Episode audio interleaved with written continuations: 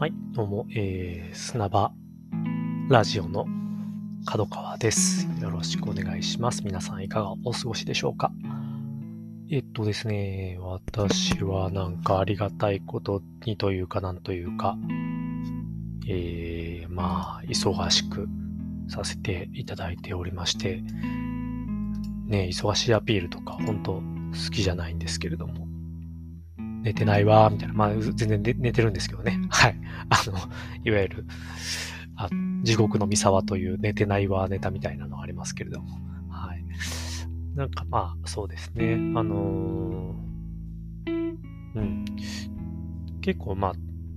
起業して、えー3期目に入ってきたところで、えーまあずっとありが、まあ、あの、比較的仕事はある状態だったりとか、あの、受託系仕事だけではなく、あの、自社で開発するプロダクトだったりとかっていうところの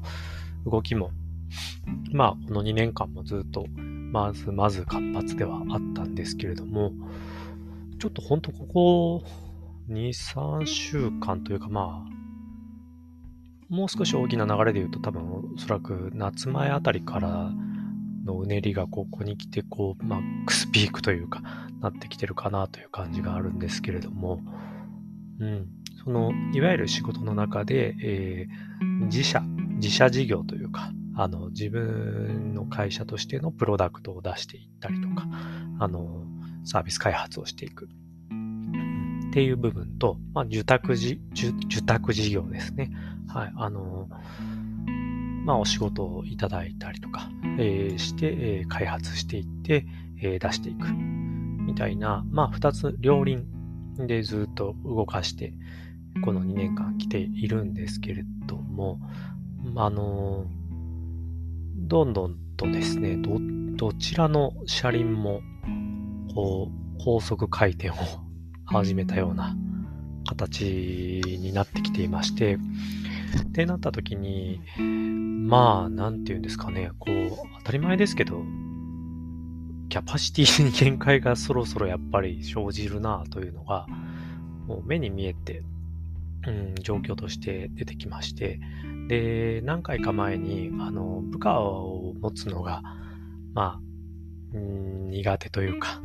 できないんです、みたいな話をしていたんですけれども、どうしようかなと思った際す、うん、末にですね、部下を持つというか、まあ、あのメンバーとして入ってきてもらうっていう形ではない形で、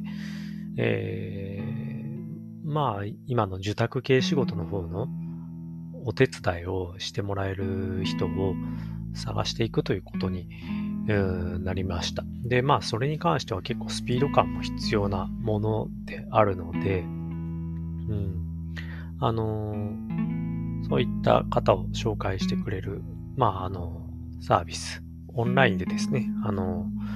手伝ってくれる人を、あの、マッチングしてくれるサービスみたいなもので、えーちょっとこう、手伝ってもらえる人、あの、募ろうかなというところで、えー動いていっています。はい。あのね、受託系仕事って、まあ、いつまでやるのかとかっていうのって、えー結構システムとか IT 系のスタートアップ企業とかでよく言われることだったりするらしいんですけれども、まあそういうものである、そういうことを言われるらしいということ自体私は最近になって知ったんですけれども、うん。あの、基本的には、まあ、企業のあり方って、なんだろうな。自分たちの会社でサービスを出してどんどん大きくしていって、こう、っていう形のあり方もあれば、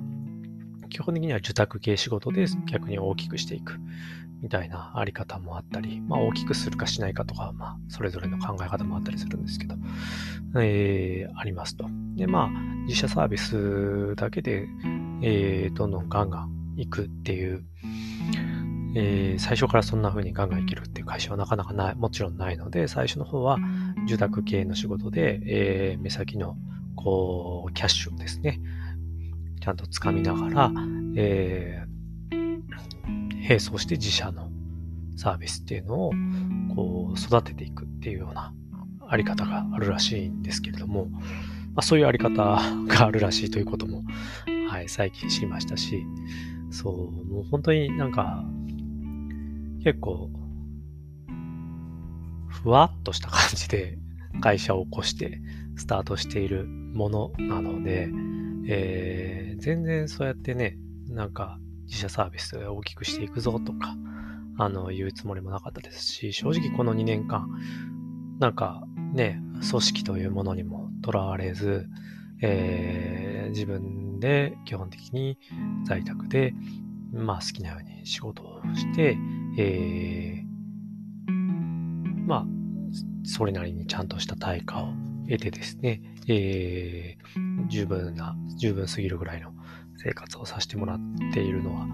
とてもありがたいな、いいな、この環境は、と思っていたんですけれども、うん、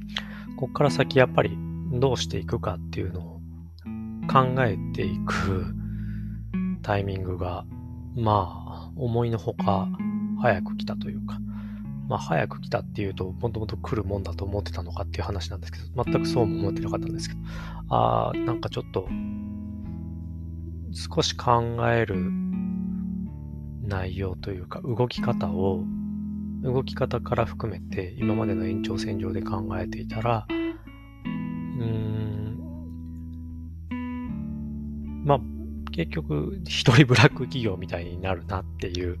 ことですよね。タイミングが来たなというふうには思っています。で、本当になんかそういうところをサポートしてくれるサービスって本当今充実していてですね、うん、なんかいろいろ調べて手伝ってもらえる内容とかをどんどんこう、あの、削ぎ落としていったら、うん、本当いろんな形でその組織というものを人として増やしていくっていう形をまだ取らなくても、うん、十分企業活動みたいなことは、あの、成り立つんだなというのも思っていますと。はい。あとは、その、そうですね、あの、まあ、稼いだお金を、まあ、自分の給料っていうのは役員報酬として固定で決めているので、まあ、会社にプールされていってるような状態であるんですけれども、それをどう使うかっていうところの発想するようになってきまして、うん、全く今まではもうそれこそ私資本金30万みたいな舐めた状態でとりあえず会社作ったんで、あの、あの、とりあえず目先のキャッシュをこう、取りに行くっていうだけを考えていた。まあ、そこまでせっせこせっせこしてたわけでもないんですけれども、あの、まあ、とりあえず楽しくやりながら、あの、食べていければいいやぐらいに考えてやってきてたんですけれども、ある程度こう、まあ、資金調達とかは全くしてないんで、ずっとこう、自分たちの会社としての積み上がりの中で、こう、プールされているお金がある程度の、あの、額になってきたときにですね、まあこれで別になんか、じゃあ車用車、ベンツ買って何してみたいなことも全く興味がないし、車も今カーシェアでずっとこと足りているので、持つ理由もあんまないなと、うん、思っている中でですね、やっぱりなんか、あのー、それを使って世の中に意味があることであったりとか、あのー何かしら利益還元というか、あの、できることをしたいなっていう思いがですね、なんか自然と最近はまた湧いてきたというところがあります。うん。そうですね、なんか、うん、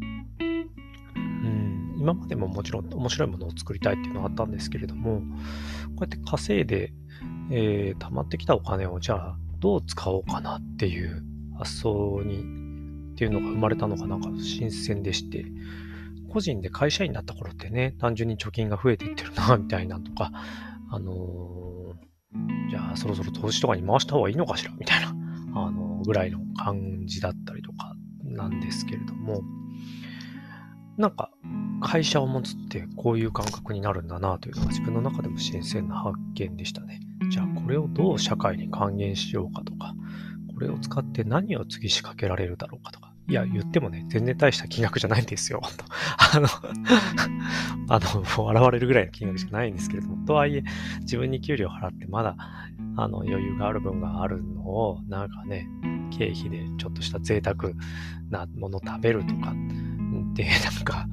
あの、消費するのも、まあ別に、うん、あんまり僕やりたいことでも